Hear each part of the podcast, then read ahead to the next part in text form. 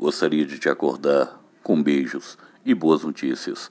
O sol saiu, os pássaros comemoram, as crianças brincam no pátio. Vem visita de longe. Ninguém, ninguém mais vende seu trabalho e ninguém manda sem trabalhar. Mas mas o inimigo ainda é soberano, está por todos os lados e dentro de nós nos submete e inverte todas as coisas. Nosso suor vira seu produto e uma pequena parte de nosso trabalho vira nosso preço. E não conseguir ficar rico vira um fracasso individual. Cultura vira ideologia, cooperação vira concorrência, nosso amor vira posse, controle, sexo vira mercadoria e violência. O que era tempo vira trabalho, o que era nosso vira alheio, o que era história vira narrativa e esquecimento. Gostaria de te acordar com carícias e boas notícias, mas ainda há muito por ser feito. Estamos cansados. Você diz, foram tantas derrotas, somos poucos e estamos pior do que antes. O inimigo matou os que não pôde cooptar.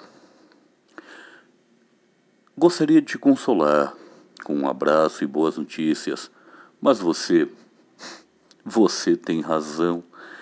Somos poucos e estamos cansados. E, no entanto, ninguém, senão nós, poderá fazer o que tem de ser feito. Nós, com todos os nossos defeitos, com nosso cansaço, com as marcas da derrota, com nossos mortos por vingar, com toda a escuridão por cima dos ombros, nos curvando, com a potência de derrubar toda ela ao levantar. Aos que desanimam, poema de Golondrina Ferreira. Nós vivemos em tempos sombrios, são tempos difíceis, tempos de recuo e isolamento, tempos em que preservar a própria saúde física e psicológica, cuidar de si e dos seus, se converte em ato revolucionário. Resistir, sobreviver hoje para lutar amanhã. Mayakovsky nos dizia: hemos de passar pela crise como uma quilha corta as ondas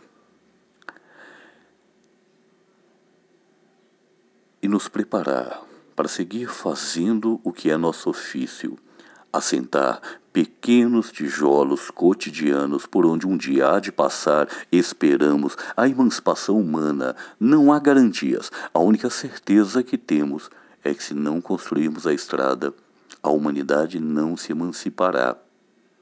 Força, camarada.